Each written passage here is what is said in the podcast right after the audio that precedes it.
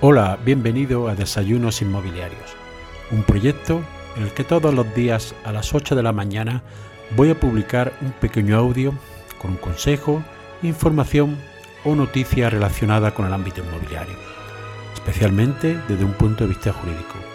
Mi nombre es José María Luque, soy abogado y me puedes seguir en mi página web abogadoinmobiliario.com. Bienvenidos a un nuevo episodio de Desayunos Inmobiliarios. Hoy voy a hablar de los gastos en la compra de un garaje. Una de las inversiones más rentables que podemos hacer en el ámbito inmobiliario es comprar una parcela de garaje para luego alquilarla. Tiene ventajas e inconvenientes. La principal ventaja es que una vez comprada se va a empezar a amortizar la inversión muy rápidamente inconveniente que depende del precio en el que se compre, pues tardaremos más o menos en amortizar esa inversión.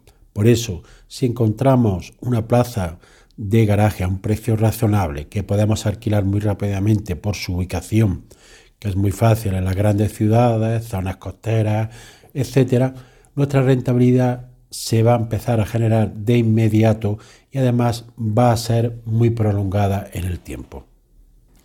Pues bien, los gastos que vamos a tener al comprar la plaza garaje son en primer lugar el precio que pagamos por la plaza. Dependiendo de su ubicación, será un precio más alto o menos. Actualmente en sitios con gran demanda la verdad que están pagando unos precios bastante elevados que ya cuestiona o no la rentabilidad sobre todo a un corto o medio plazo. Ya sería una inversión a estudiar a largo plazo. Una vez que ya hemos pagado el precio, tenemos que asegurarnos de que esta plaza garaje esté al corriente del pago del IBI y que haya pagado la comunidad propietaria estando al día. Es decir, le solicitamos al propietario que nos entregue los recibos, una copia de los recibos de los últimos cuatro años del pago del IBI o un certificado emitido por el ayuntamiento correspondiente. Y en cuanto a la comunidad de propietarios, será un certificado emitido por el administrador de la misma. Una vez que nos hemos certificado de que no tienes deudas pendientes ni fiscales ni con la comunidad propietaria y que carece de cualquier tipo de embargo, por lo cual hemos solicitado una nota simple de registro de la propiedad, procedemos a firmar en ese momento el contrato de arra. Depende si lo hacemos a través de una mobiliaria o un agente mediador, tendremos que abonar sus honorarios y si no, lo podemos realizar nosotros mismos, aunque esto último no lo aconsejo, ya que puede haber problemas por no establecer alguna cláusula o no dejar algo claro.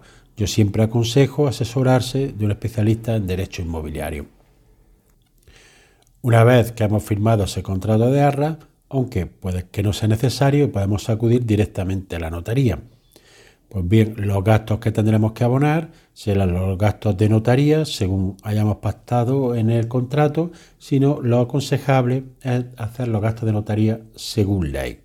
Es decir, el, el vendedor pagará aproximadamente sobre dos tercios de los gastos de notaría y el comprador un tercio. Una vez inscrita esta, el comprador también deberá abonar los gastos de registro de la propiedad.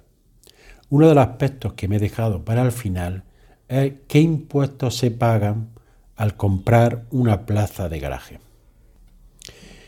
En este momento hay que hacer una excepción, ya que depende si nos adquirimos una plaza de garaje nueva o de segunda mano. Cuando adquirimos una plaza de garaje nueva, si compramos el garaje con la vivienda, paga el mismo IVA con la vivienda, es decir, un 10% actualmente que, puede ser incluso, incluso hasta dos plazas de garaje. Pero si nosotros solo compramos una plaza de garaje con carácter individual, vamos a pagar el IVA general que actualmente es del 21%. Aparte, tenemos que pagar el acto jurídico documentado que depende de cada comunidad autónoma, pero viene rondando el 1%. Por el contrario, si compramos un garaje de segunda mano, es decir, de un anterior propietario, tenemos que pagar el impuesto de transmisiones patrimoniales, que es un impuesto autonómico en que cada comunidad autónoma, dentro de unos márgenes, establece el tipo que se va a cobrar. Suele estar entre actualmente entre el 6%, como puede ser en Madrid o en Andalucía, y el 10% que llega a alcanzar en otras regiones. Estos son los gastos principales que vamos a tener al comprar una plaza de garaje. Pero siempre, como he dicho al principio, recordar que es una excelente inversión de la que vamos a disponer rápidamente y que por regla general no va a necesitar casi hacer reforma y que bien la utilizamos directamente o la destinemos a alquiler, se va a proceder a amortizar de forma rápida. Conveniente que actualmente en algunas localidades están alcanzando un precio bastante elevado, lo que hace que sea una inversión que se va a amortizar a largo plazo. Y así llegamos al final del episodio de hoy. Espero que te haya sido de utilidad para ampliar tu conocimiento en el ámbito inmobiliario. Si quieres que este podcast llegue a más personas, puedes compartir en tu red el enlace del episodio o darle una valoración positiva en la aplicación que utilizas para escucharlo. Recuerda que me puedes seguir en abogadoinmobiliario.com. Gracias por escuchar, nos vemos en el siguiente episodio y que tengas un excelente día.